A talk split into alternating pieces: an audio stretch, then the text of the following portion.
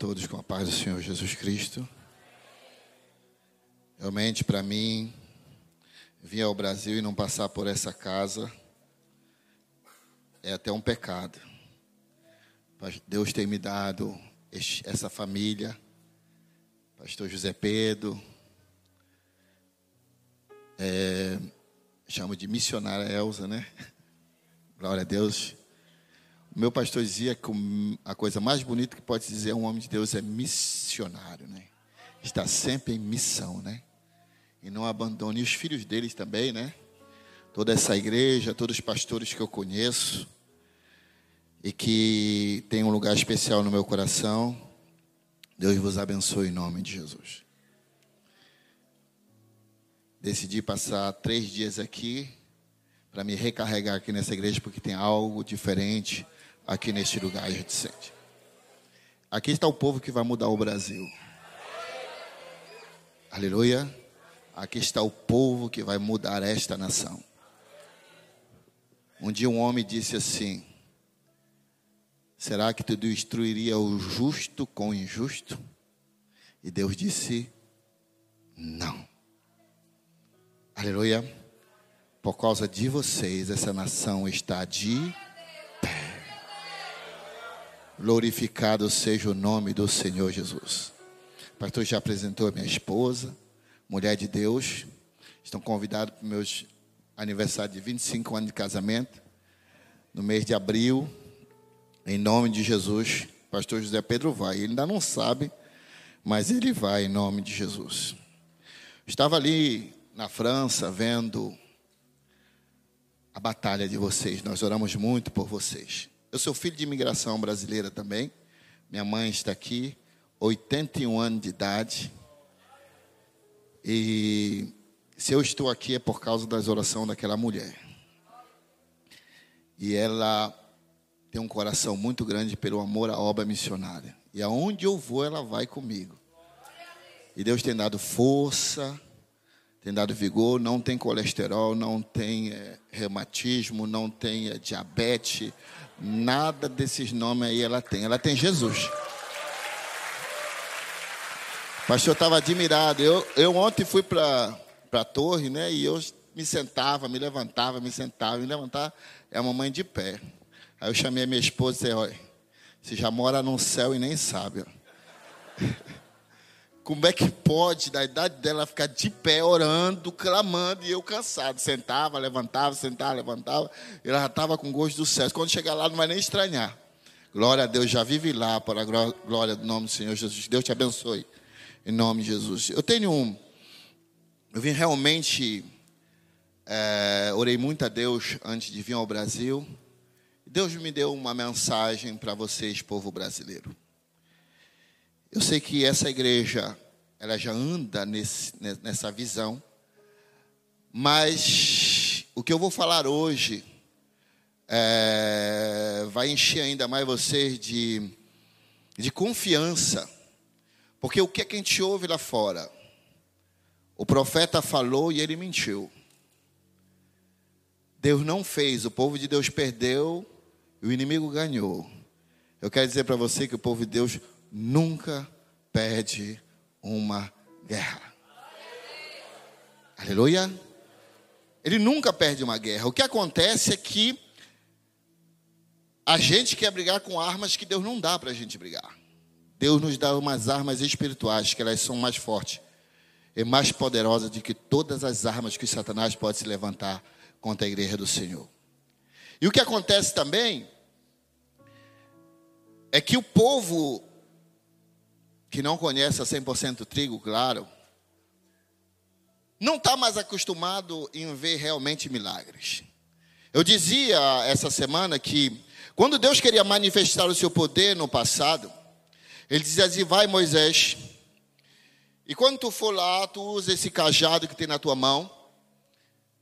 E Moisés chegou diante de Faraó, ele jogou o cajado no chão, e a Bíblia diz que o cajado dele se tornou em uma Aí o faraó disse: Não me pressiona, não. Chamou dois do macumbeiro dele e disse assim: Olha, joga aí o cajado de vocês no chão. E eles jogaram o cajado no chão e que se tornou os cajados do macumbeiro?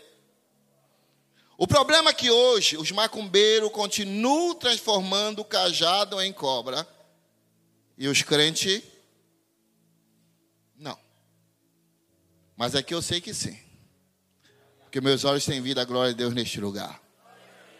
E Deus tem me dito, Ele precisa manifestar a sua glória, mas o povo está com medo de agir, está com medo de avançar.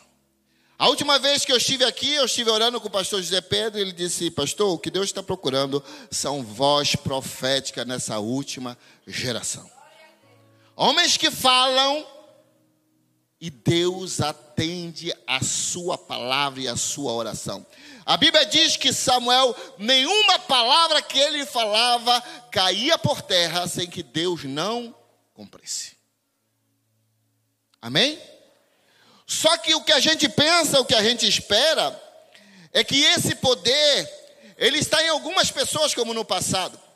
A Bíblia diz que nos últimos dias derramaria do seu poder sobre toda a. Você não está compreendendo. Ele derramaria do seu espírito e do seu poder sobre toda. Você sabe o que está acontecendo com essa pessoa que chegou aflita, que está sentada no seu lado? Aleluia. A unção de Deus, o poder de Deus que está em você, já está transformando a vida dessa pessoa. A Bíblia fala de um homem chamado Saulo, que quando ele viu uma grande luz Jesus se aparece para ele, ele é conhecido também como Paulo, ele se torna cego. E na época que ele estava cego, existia homens de Deus, apóstolos de Deus sobre essa terra, como Pedro estava aqui, como João estava aqui ainda, Aí Deus disse: Eu vou te mostrar o que é a igreja do último tempo. Ele chamou um homem que não era conhecido, não estava na, na mídia, não era conhecido pelas pessoas, era apenas um discípulo chamado Ananias. Ele disse: Ananias, um simples membro da igreja, vai chegar, vai orar por você e você será curado. Cadê os Ananias aqui? Um simples Ananias chegou com Paulo, orou, tocou nos olhos dele, e a Bíblia diz que ele começou a ver. É essa igreja que Deus está esperando para os últimos dias, é essa igreja que nós somos e que nós representamos aqui nessa terra. Mas ainda tem pessoas que ainda estão esperando, pessoas que chegam nos púlpitos, cheio de uma unção para fazer milagre. E a Bíblia diz que o milagre e o poder está onde? Aí em você.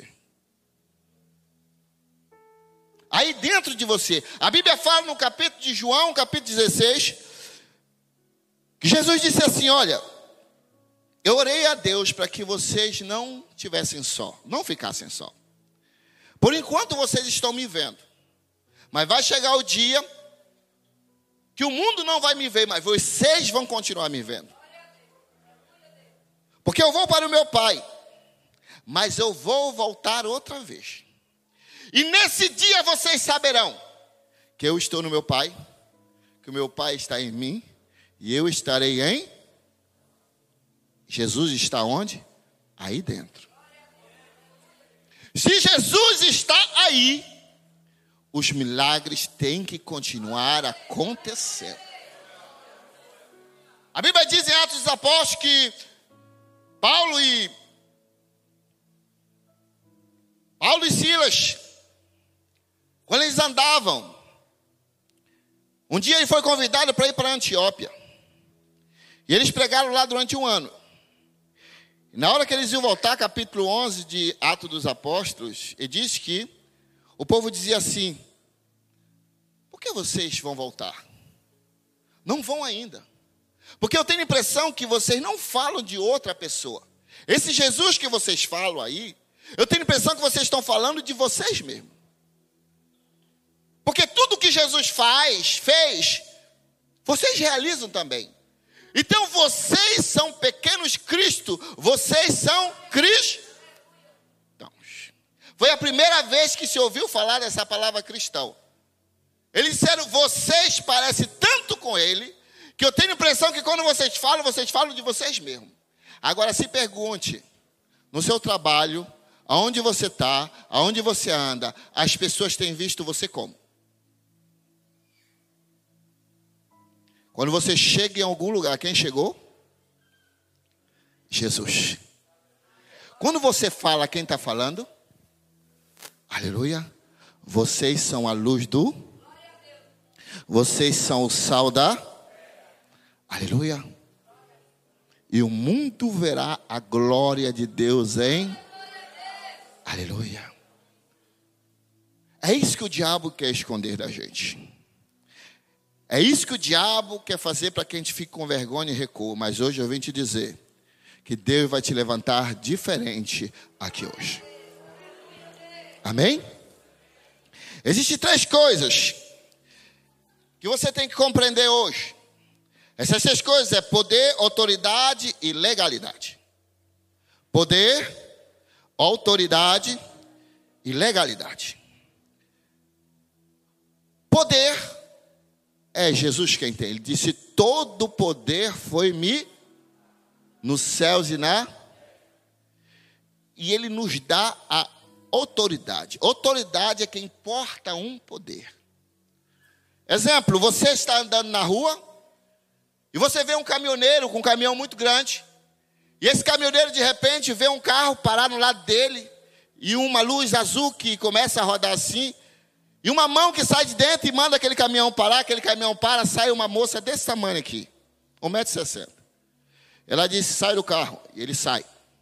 Documento, ele mostra. Abre lá atrás, ele abre. Tira tudo para fora, ele tira. Ele está com medo da mulher? De quem que ele está com medo? Da autoridade que ela está. Essa autoridade é representada por quê? Pela uma farda, pela uma veste. A palavra autoridade, ela vem de alto. Primeiro tem que exercer em mim, antes de exercer no outro. Se a autoridade não exerce sobre mim, a autoridade, ela nunca poderá exercer sobre outra autoridade. Aquele homem pode ser grande, mas se ele tocar naquela mulher, ele está tocando em quem? No poder que vem de Deus. Ele está tocando em. Se tocar naquela mulher, está tocando no governo, né? no procurador da justiça. Se você tocar no homem de Deus, quem tocar em você está tocando em quem? Então por que ter medo? Aleluia! Aquela mulher disse: agora põe tudo para dentro. Ela põe tudo para dentro. Disse assim: você vai ser mutado agora. E aquele homem baixa a cabeça, com medo. E ela diz assim: olha, a sua multa é de dois mil reais. Aquele homem baixa a cabeça, mas eu não sabia. Ele disse: não. Agora você vai pagar uma multa de dois mil reais. Ele está com medo dela ainda? Ela mete medo com aquele tamanhozinho dela? Está com medo da autoridade que está sobre. Ela disse: Mas vamos fazer uma coisa. Entre nós dois, se você der 500, a gente resolve entre nós dois. O que é que acontece a partir deste momento? ela perde o que? O poder? Poder é de. Ela perde o que? A autoridade. Porque não exerce mais sobre ela. Então não pode exercer mais sobre. Aí ele diz: fazer o seguinte, eu só tenho 300. Se tu quiser 300, a gente negocia entre nós dois e já faz. Ela perdeu porque ela, o poder não exerceu mais sobre então ela deu legalidade àquele homem, aleluia, para desmoralizar o poder que ela tinha. É assim o diabo. De, Jesus tem todo, aleluia, e ele entregou à igreja o que? A autoridade. E o diabo quer roubar, criando uma legalidade. Quem pode dar glória a Deus por isso? Se você entender isso, daqui para frente a mensagem vai ser muito fácil. Porque existe princípio de Deus que não pode ser quebrado, e se você quebra esse princípio, você dá legalidade ao diabo e avançar, e você pensa que é Deus que não fez. A Bíblia diz que os discípulos vieram ver Jesus e disseram: Olha, João ensina a orar, e, você, e eu gostaria que, que você nos ensinasse a orar. E ele começa assim: olha como é que Jesus diz. Abra sua Bíblia no capítulo 6. Aleluia, de Mateus. Glorificado seja o nome do Senhor.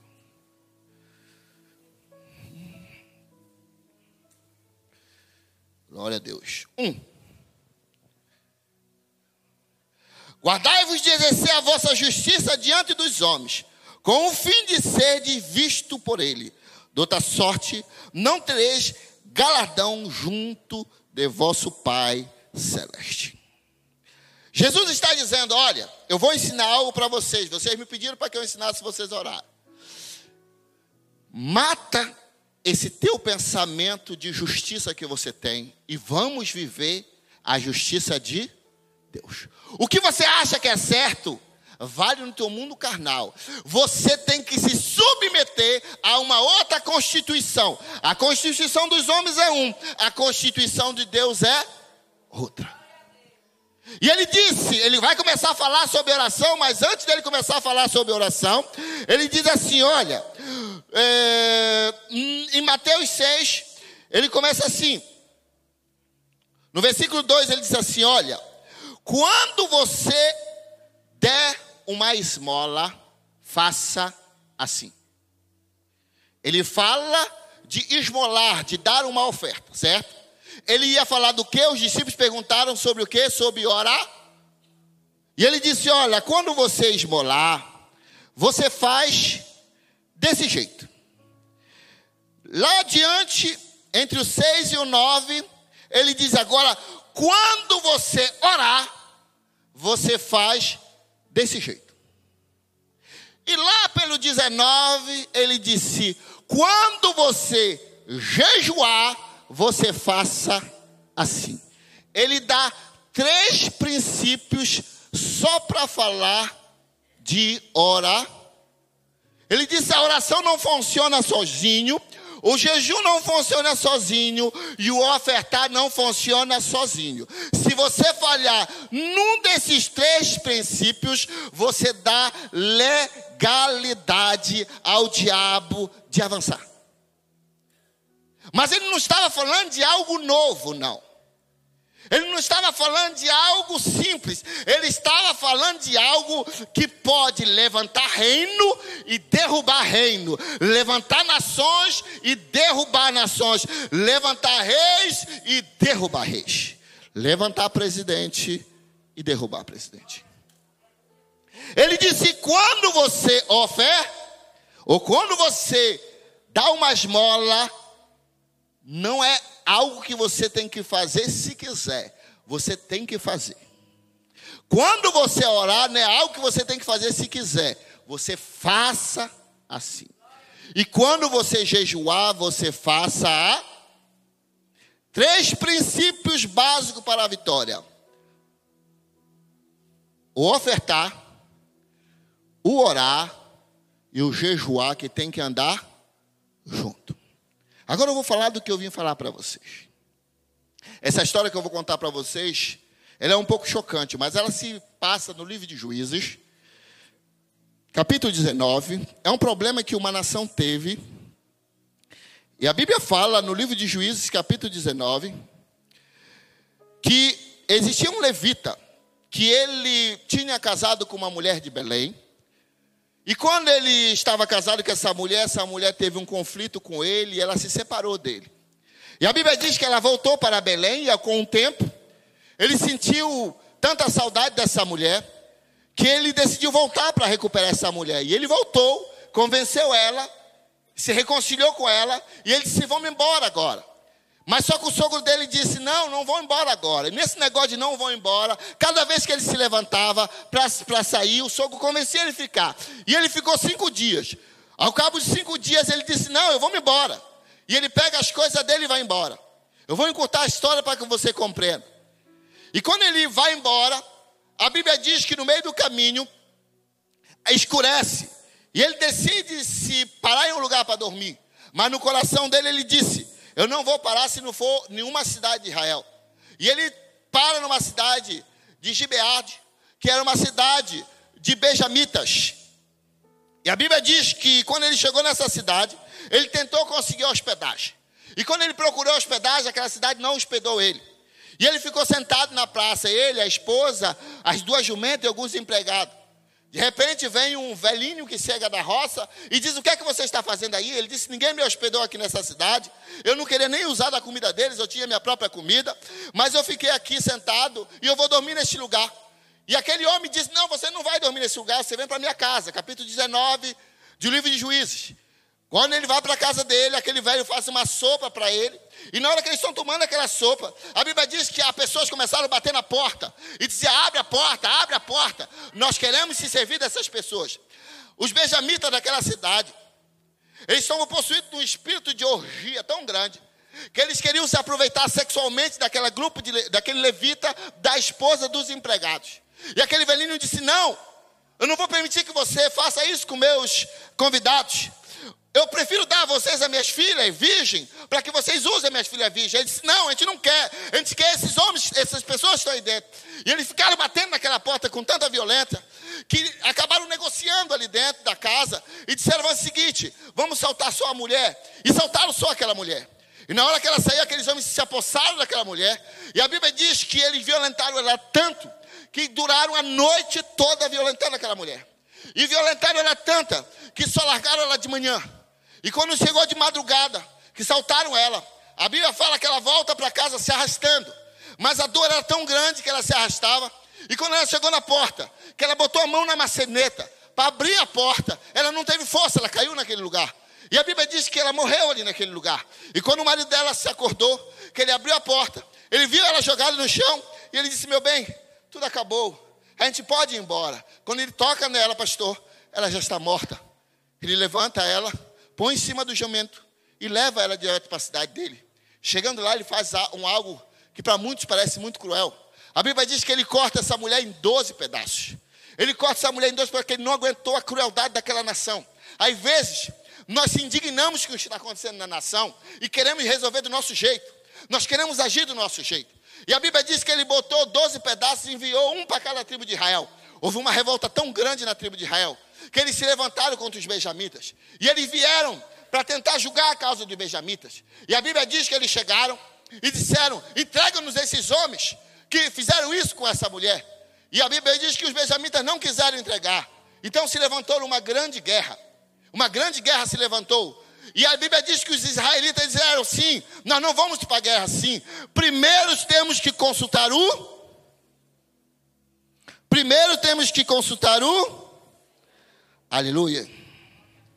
E a Bíblia diz que no capítulo Juízes, capítulo 20, versículo 18. Vejam só o que diz aí. E levantaram-se os filhos de Israel e subiram a Betel e perguntaram a e disseram: Que dentre nós subirá primeiro e pelejará contra Benjamita? Agora escute o que eu vou dizer agora. Olha bem. E disse o Senhor: Judá subirá primeiro. A pergunta que eu digo, eles oraram sim ou não? O profeta respondeu sim ou não? Amém. Olha o que aconteceu. Juízes 20, 20 a 21. E os homens de Israel saíram a pelejar contra Benjamim. E ordenaram os homens de Israel contra ele. E a peleja ao pé de Gibeá. Então os filhos de Benjamim saíram em Gibeá e derribaram por terra naquele dia 22 mil homens de Israel. A minha pergunta é: eles não fizeram tudo certinho, conforme o pensamento humano? Eles não se conformaram se indignaram com o que estava acontecendo naquela nação. Vocês não se indignaram com o que estava acontecendo na nação? Eles primeiro foram buscar o. E a Bíblia diz que Deus respondeu sim ou não. Quanto de nós oramos a Deus, clamamos a Deus, pedimos uma resposta e o profeta se levanta e diz: eu darei a vitória. O profeta mentiu sim ou não? Não. Mas a Bíblia diz que eles foram para a guerra e eles perderam a guerra. 22 mil pessoas morreram naquele momento. Imagina você se tivesse Instagram, Facebook, naquele momento, o que é que eles iam fazer? Eles iam botar vídeo e diziam: Vocês criam nesse Deus, ele mentiu para vocês. Deus mente? Nós devemos compreender como é que Deus age. E por que isso aconteceu? O que é que eles fizeram? Voltaram aos pés do Senhor. Olha o que a Bíblia diz. Juízes 20, 23. E subiram os filhos de Israel, choraram perante o Senhor até a tarde, e perguntaram ao Senhor, dizendo: Tornar-me-ei chegar a pelejar contra os filhos de Benjamim, meu irmão? E disse o Senhor: Subi contra eles. Eles oraram sim ou não? Em uma outra versão diz: que primeiro eles oraram, foram e perderam 22 mil pessoas. Na segunda vez, nesse capítulo, nesse versículo que eu venho de ler, tem uma versão que diz que eles, em francês diz, eles oraram e jejum. Vamos ver o que aconteceu como resposta. 20 e 25. Também os benjamitas, nos dias seguintes, lhe saíram ao encontro foram a Gibeá e derribaram ainda por terra mais 18 mil homens, todos que arrancavam a espada. A minha pergunta é: Deus ouviu a oração deles, sim ou não? O profeta mentiu, sim ou não?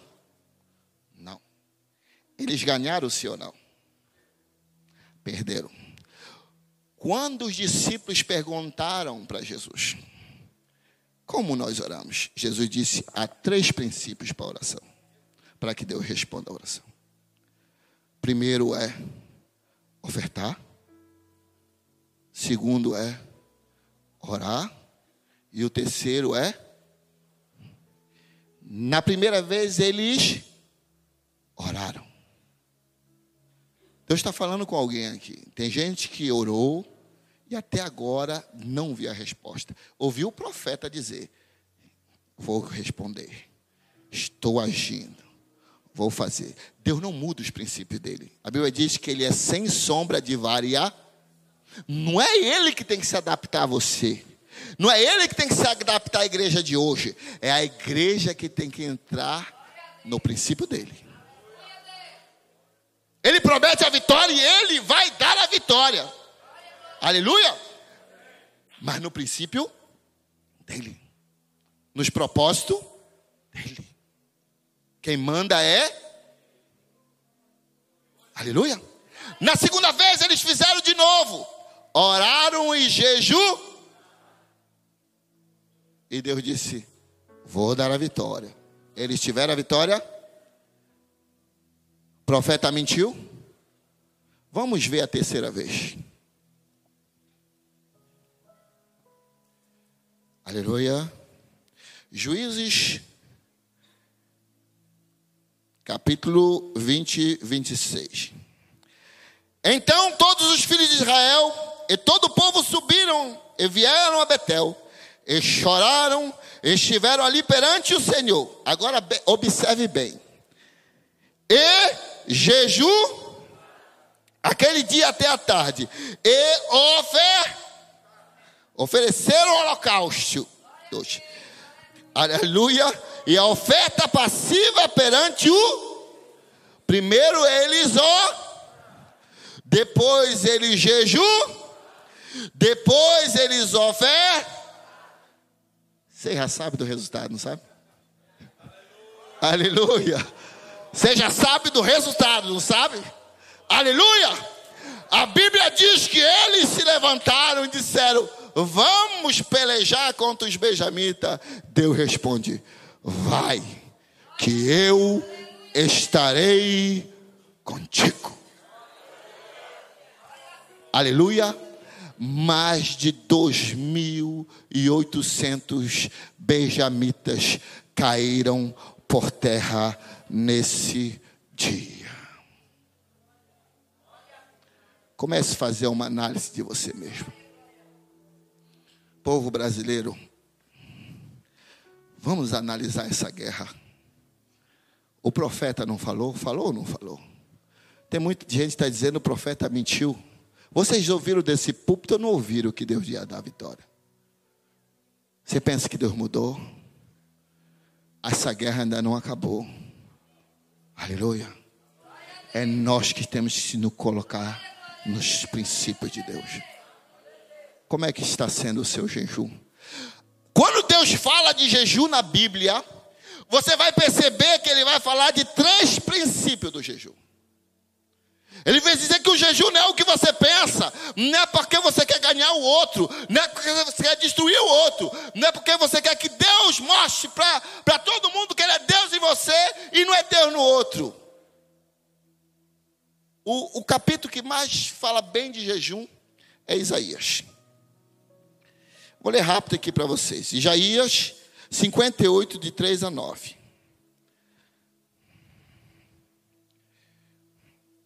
Olha como é que começa. Começa um homem dizendo: para que, que eu tenho que jejuar? Já é a igreja já desistindo de tudo.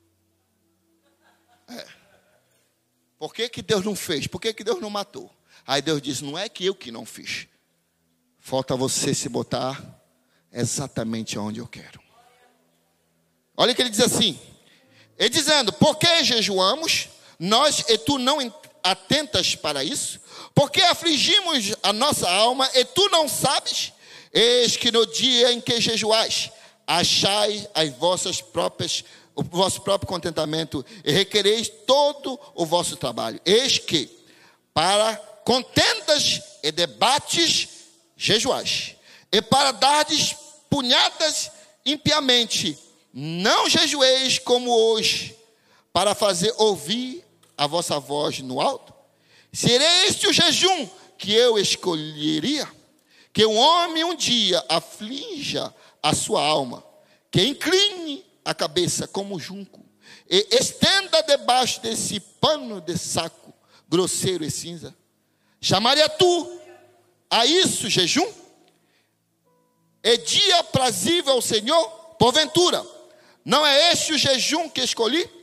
Que salte as, liga, as ligaduras da impiedade, que desfaça a atadura do jugo, e que deixe livre os quebrantados, e que despedace todo jugo.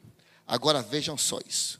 Porventura não é também que reparta o teu pão com o faminto, e recolhe a casa os pobres derraigados. Oferta e vendo nu, o cubra, e não te esconda daquele que é a tua carne. Agora olha o resto. Então, romperá a tua luz como a alva, e a tua cura apressadamente brotará, e a tua justiça irá diante da tua face, e a glória do Senhor será a tua retaguarda. Então clamarás, e o Senhor te responder. Gritarás, e ele dirá: Eis minha. Aleluia! Aleluia! Aleluia!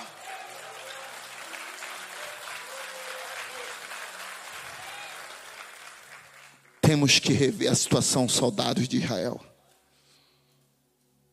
temos que nos colocar em questão.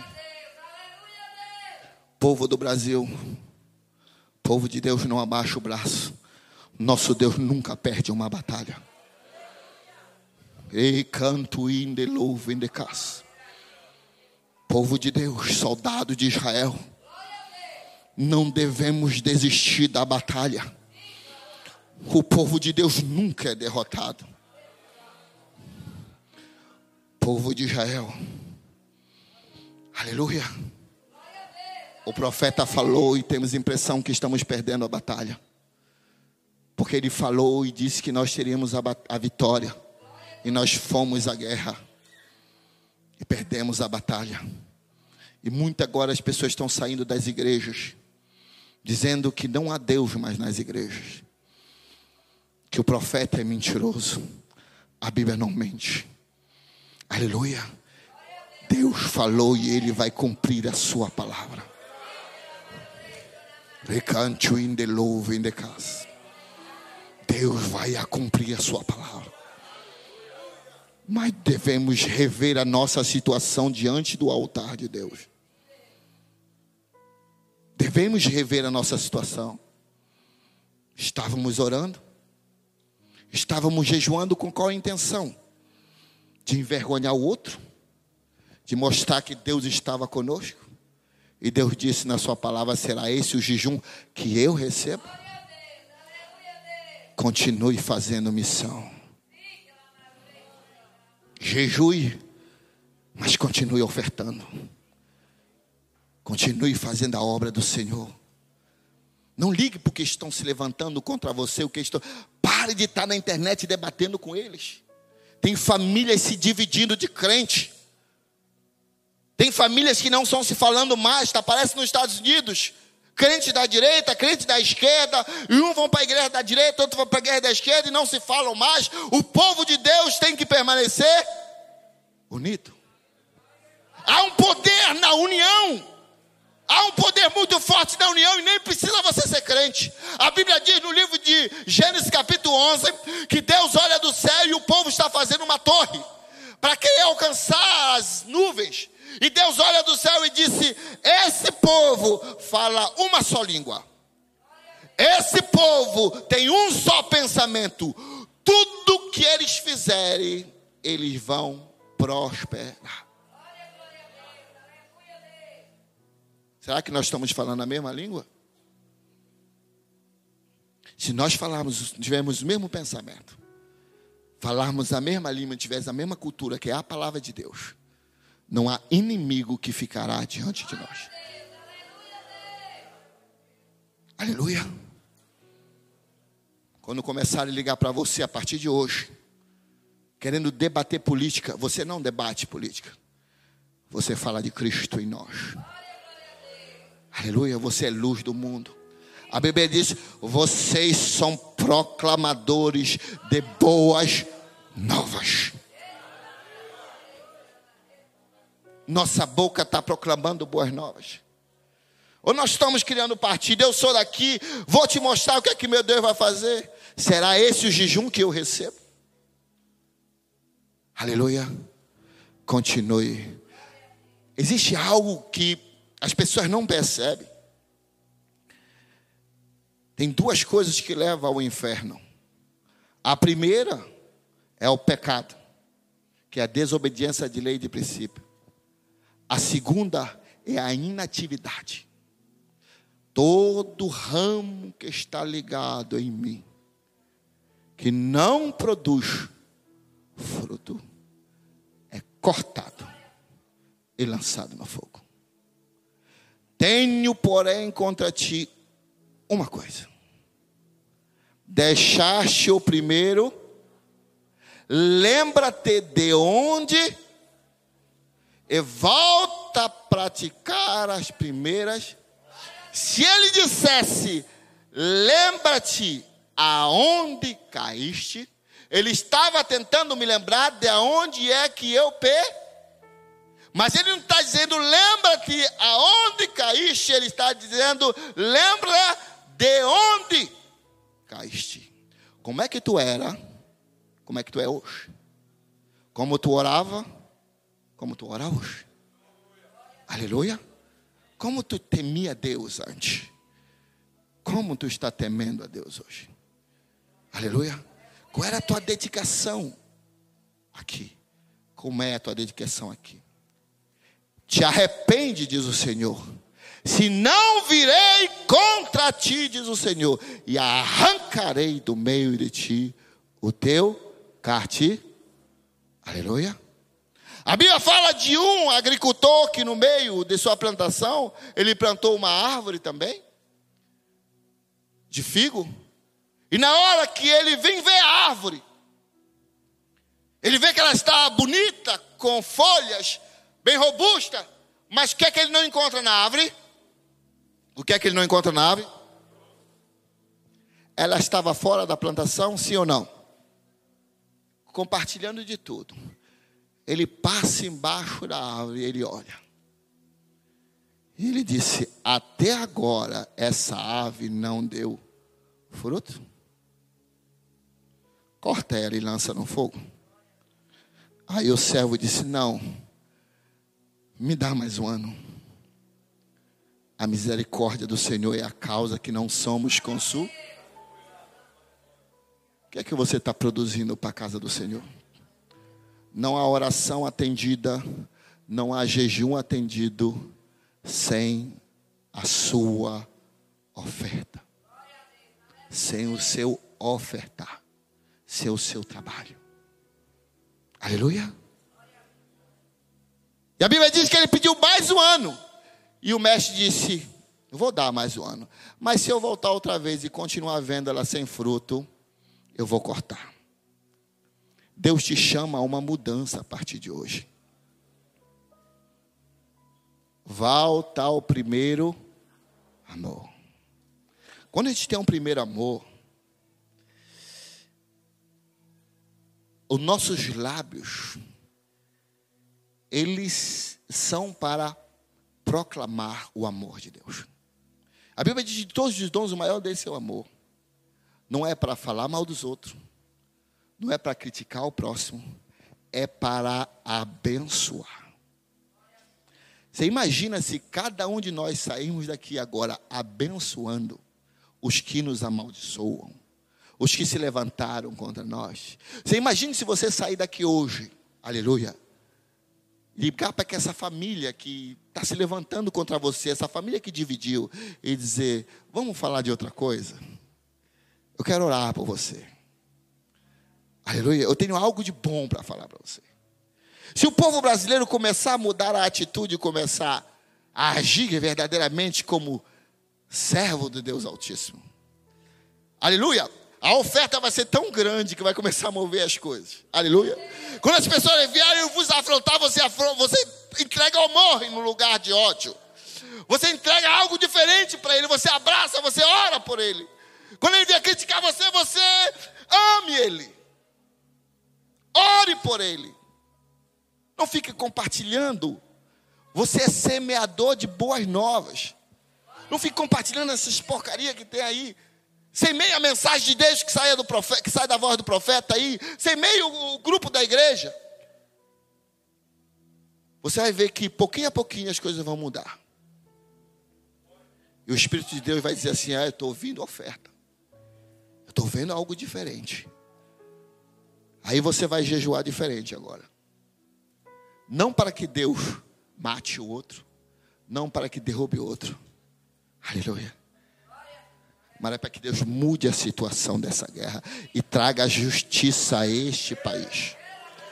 Aleluia. Traga justiça a esse país, Senhor. Já, já guerreamos duas vezes, primeiro e segundo turno. E o profeta disse que nós teríamos a vitória. Agora, Senhor, estão rindo da gente. Mas nós continuamos a confiar em Ti, Senhor. E agora nós voltamos a ler a Tua palavra e nós compreendemos que o problema não estava nele. O problema estava em nós. E nós vamos, a partir de hoje, se armar para uma nova guerra diferente. Aleluia. Vamos jejuar com um pensamento diferente. Vamos orar com um pensamento diferente. E vamos ofertar diferente. Enquanto eles estão brigando com lei, nós estamos ganhando alma para Jesus. Aleluia. Comece a pensar que essa igreja é pequenininha. Diante do que Deus pode fazer ainda aqui nesse, nessa fortaleza. Porque hoje você vai desafiar Satanás e vai dizer: agora é comigo. Aleluia. Enquanto eles estão brigando por poder, eu estou brigando por alma. A partir de hoje, eu dou fruto. Eu dou fruto. Eu chego na minha casa, no meu lar, nos meus amigos, nos meus vizinhos. Enquanto eles estão querendo fazer guerra, eu faço amor. Eu prego amor e eu divulgo amor. Eu divulgo a palavra. Eu oro por eles. Eu trago eles para a igreja. Aleluia. Eu demonstro o poder de Deus na minha vida.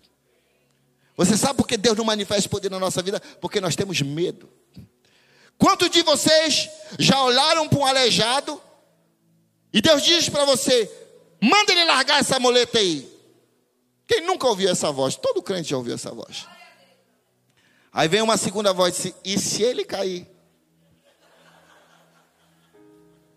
De repente eu mando ele largar e se ele cair? Deus nos manda ser alçado mesmo. Você sabia de uma coisa? Por que, que Deus não faz? Porque a gente cria termos religiosos para confortar a nossa falta de fé. Nós criamos termos, foi da vontade de. Você sabe que nós fazemos coisas que a Bíblia não diz que é para fazer? Você sabe que Jesus nunca mandou que a gente orasse pelo enfermo? Não. Jesus disse: curai os enfermos. É um pedido ou uma ordem? Aleluia. Jesus não está te pedindo para te orar pelos enfermos. Ele está dizendo: curai os enfermos. Essa é a igreja que Deus está esperando. Libertai os cativos e oprimidos. Esse poder está em vocês são autoridade de Deus. Quem é a autoridade de Deus sobre essa terra?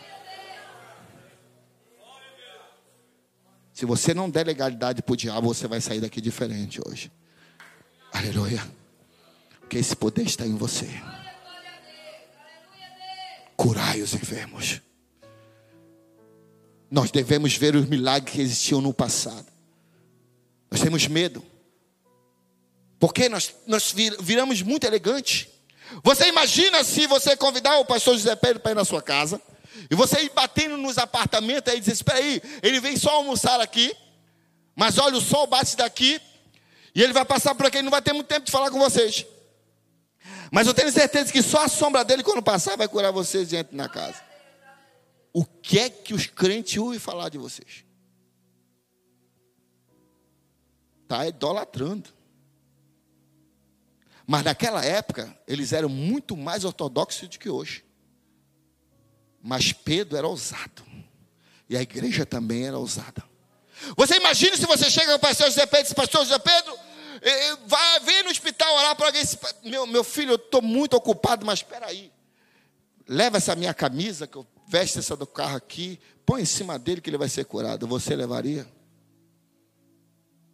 Muitos levariam. Mas muitos diziam assim: está muito empolgado esse pastor aí, né?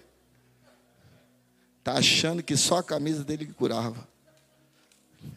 Mas essa era a igreja primitiva. Essa igreja onde Deus diz assim: olha, só um Ananias do meio da igreja vai curar aí. Não precisa vir um pastor José Pedro, não, o apóstolo José Pedro. Só um obreiro aí vai curar. Cadê os Ananias estão aí? Mude a sua atitude a partir de hoje. Você é uma autoridade de Deus. Nos últimos dias derramarei do meu espírito sobre toda a carne. As pessoas têm que entrar por aquela porta ali, encontrar vocês e serem libertos ali naquela porta. As pessoas têm que sentar no lado de vocês. Uma vez eu estava em Paris e o Espírito Santo de Deus falou comigo e ele disse assim: Olha, não ore só a minha presença vai curar. Eu digo, eu não vou orar aqui. Quando eu estiver orando aqui, vai haver câncer, pessoas com câncer vão ser curadas. Pessoas que estão possessas de demônio vão ser libertas. Pessoas que estão doentes, que têm um, um, um handicap vão ser curadas. Quando eu comecei a pregar, uma mulher começou a gritar e vomitar o câncer dela. Depois, outra caiu, possesso e foi liberta. A moça que estava me traduzindo, começou a mexer a mão, que a mão dela tinha endurecido num acidente, e ela conseguiu mexer a mão e ela queria correr do meu lado, e a glória de Deus se manifestou. Vou contar rapidinho o que aconteceu comigo esses últimos dias, e eu venho agradecer essa igreja que estava orando por mim. O mundo tem que ver a glória de Deus em nós. Eu estou numa sala de, de um culto bem menor do que essa, dá 500 pessoas só, 600 pessoas sentadas mas para a Europa já é muito grande. E eu adquiri uma dívida muito grande, porque eu pago por mês uma fase de 9 mil euros. E a pandemia fechou a igreja durante um ano, depois teve um incêndio que fechou ela. Eu comecei a acumular uma, uma dívida que passou de 30 mil para 50 mil, para 60 mil, para 80 mil. E eu dizia que eu não ia sair de lá. Quando chegou com 80 mil, eu fui ver o proprietário. E ele disse para mim: E aí, como é que vocês vão fazer? Está muito alta a dívida. Ele é um judeu. Eu disse: Eu vou orar. E Deus vai me dar as condições de pagar esse prédio. Ele disse: O quê? Eu disse: Eu vou orar e jejuar, e eu estou orando por você. Chegou a 97 mil, ele me chama e disse assim: Agora chegou, está chegando a 100 mil. Como é que você tem alguma solução? Eu disse: Tenho. Eu estou orando e Deus vai responder. Ele disse: Eu sei que você está orando, mas eu vou dar três meses para vocês. Se você não conseguir em três meses, eu peço que vocês saiam sem te passar a justiça. Eu não quero ir para o tribunal com vocês. Você sai e eu, eu ajudo você a pagar essa dívida devagarinho. Tá bom para vocês? Eu disse: Não. Eu quero que você compreenda uma coisa. Eu não vou sair desse lugar porque foi Deus quem abriu essa porta. E a porta que Deus abre, ninguém. Se daqui a três meses eu não chegar com dinheiro total para lhe pagar, eu mesmo saio. Mas se eu chegar com dinheiro total para lhe pagar, eu fico com o prédio. Ele achou graça. Você tem alguma previsão? Disse nenhuma. Eu liguei para o pastor José Pedro. Nós montamos um grupo de vários líderes, com 100 pessoas, orando duas vezes por dia, no mesmo tempo e na mesma hora, durante três meses. Cada vez o telefone tocava, a gente clamava a Deus. E os dias foram passando e não apareceu nada. Em 2014 eu tinha, eu ia para a África e eu, na hora que eu ia para Moçambique, uma irmã se levanta e diz: Salve o Santa Frique. Era uma missionária que tinha para o Santa Frique. E eu fui para o Santa Frique em pena guerra e montei várias igrejas lá. E depois essa mulher sumiu. Nunca mais vi ela. E um dia, faltando dez dias para que a dívida terminasse, o irmão Léo, que já veio aqui nessa igreja, disse: Olha, a irmã Michelle está chamando o senhor, quer falar com o senhor, eu não sei o que ela quer, ela está angustiada. Eu disse, mas eu não posso, ela mora muito longe. Ele disse, não, eu fico aqui, vai lá. Eu fui lá. E ela disse, olha, ninguém liga para mim, eu quero sair da igreja de onde eu estou, porque faz muito tempo que está lá, e ele não liga para mim, eu já estou com 84 anos, e eu quero alguém para conversar, alguém para beber café comigo. Eu disse, é o seguinte, irmã, você me tirou de 70 quilômetros para vir falar com a senhora que só quer tomar café, pois eu vou juntar, vou botar alguém no seu lado, ele vai tomar café com a senhora, ele vai almoçar com a senhora, ele vai ajeitar os seus papéis, vai passar um dia com você, tá bom? Ela disse: tá bom. Era o meu co-pastor. Eu disse: olha, vá lá com ela. Perdoa seu pastor, mas eu vou pedir uma coisa para você. Tome café com ela, saia com ela, leve ela para o restaurante, veja o papel dela, converse com ela e depois volte. Ele foi lá, ela disse assim: quer que você quer? Disse, não, ninguém conversa comigo, eu tenho alguns problemas para resolver, eu não tenho. Aí ele, ele, disse assim: ela disse, eu tenho um problema muito sério. Ele disse: qual é o problema? Eu tenho uma barra de ouro. Ele pensou que era uma barra simples. Uma barra de ouro, se tem uma barra de ouro, eu quero vender, não sei para quem vender. Ela disse, não, eu vou vender para você essa barra de ouro. Ela disse, está aqui, ela puxa e põe na mão dele, tinha dois quilos e meio de ouro. Ele pega assim, disse, dois quilos e meio de ouro. Ela disse, eu tenho dois. Ela pega o outro nas caras. Era dois bebelô da cara dela, põe na mão dele. Cinco quilos de ouro. Se, é, se você vende para mim, aí ele, pastor, tem um problema. A mulher tem cinco quilos de ouro para vender e deixou na minha mão. Essa bronca que o senhor me meteu, pastor. Eu disse, a criança deu sinal de. Eu disse, a criança deu sinal de vida. É daí que vai pagar a dívida da igreja. Ele disse, não, pastor, nem me meta nisso. Vou falar para essa mulher, vai pensar que a igreja quer o dinheiro dela. Eu disse, não te preocupe, é Deus que está fazendo. Este homem, no começo do ano, Deus falou no meu coração, me perdoa, pastor, vou rápido. No começo do ano, esse homem falou, é, Deus falou no meu coração, eu estou cansado das pessoas que querem dar boas ofertas para a igreja. Porque eu orei pelo muçulmano, que é dono de uma rede de farmácia, eu vi ele criticando os muçulmanos, eu disse, o que é está acontecendo contigo? Ele disse que Deus não existia mais, eu orei por ele, e ele conseguiu resgatar de uma, de uma dívida muito grande que ele tinha, ele recuperou todas as farmácias dele. E agora, toda vez que eu vou viajar, eu ligo para ele, olha, eu preciso viajar para a África, ele compra a minha passagem, eu preciso de médico, eh, remédio para câncer, ele me envia para os meus missionários, eu preciso de remédio para os irmãos da igreja que não têm documento, ele me envia. Aí Deus disse, mas por que, que eu estou abençoando este homem? E o povo de Deus, cadê o povo de Deus? Aí Deus diz, é porque o povo de Deus quer só ser abençoado para ajudar a igreja. Aí Deus disse, se, você, se eu abençoar, eles vão ter um salário melhor, Aí eles vão dar uma oferta melhor, depois eles vão comprar uma casa melhor, vão comprar um carro melhor, e a ajuda deles continua a mesma coisa. Peça coisa diferente. Aí eu gritei na igreja: quem quer ser verdadeiramente semeadores da casa do Senhor? Aquele que, quando o pastor disse, vou construir uma igreja, ele disse assim: eu dou o terreno. Outro diz, eu construo. Quem quer ser assim? Então coloque no papel aí. Eu falei para ele, não é para você, não. mas pode botar no seu coração. Levantar a mão. Eu disse, coloque no papel aí. Aí uns colocaram 5 euros, 10 euros. Eu preguei errado, eles não entenderam. Aí teve uma que colocou 10 mil, eu disse, ah, tá, começou a entender. E teve um que colocou 120 mil euros. E ele botou, isso será meu dízimo. Eu disse, meu Deus, eu conheço ele. Era o famoso Léo que foi cuidar dessa velhinha. Ele disse, Léo, é 120, esse será meu dízimo, pastor. Eu digo, rapaz, tu tem fé. Que aconteceu? Quando ele foi vender o ouro da mulher, eu disse, agora fala para essa mulher que ela conhece a seriedade nessa igreja e eu tenho cinco dias para pagar 118 mil euros. Se nós não pagarmos cinco dias 118 mil euros, nós vamos perder a sala. Ele chegou com ela e disse assim: Olha, ela disse: Eu estou afim de dar um presente desse ouro. Ele disse: Que bom, mas eu não preciso, mas a minha igreja precisa. Ele, ela disse: Mas eu não quero dar para a igreja. Eu quero dar para você. Ele disse: Não, mas eu não preciso. A minha igreja precisa. Meu pastor mandou falar uma coisa para você. Eu não quero dar para a igreja. Quero dar para você. Quanto é que você quer? Ele disse: Eu não sei. Quanto é que você quer me dar? Ela disse: Hoje à noite eu pensei em te dar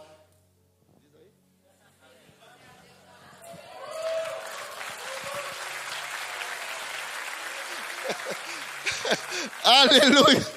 Ah, oh Deus. Ele tomou um susto. Aí o Espírito Santo disse: Tu não me prometeu que tu queria me dar 120 mil euros? Está aí os 120 mil euros. Ele chegou, pastor. A criança nasceu. Vamos buscar o ouro. Quando eu fui buscar duas peças de ouro na minha mão assim, eu disse: Glória a Deus. Eu disse: Meu filho, nós só estamos devendo 118 mil. Fica com 2 mil aí. Ele olhou para mim e disse: Saspe de Ananias. Eu prometi 120 mil euros. Eu vou dar 120.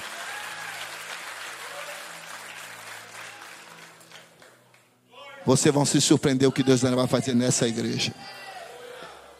Eu estava saindo de lá, ela me ligou, ela disse: Sabe de uma coisa, pastor? Os outros dois quilos e meio fica para vocês também.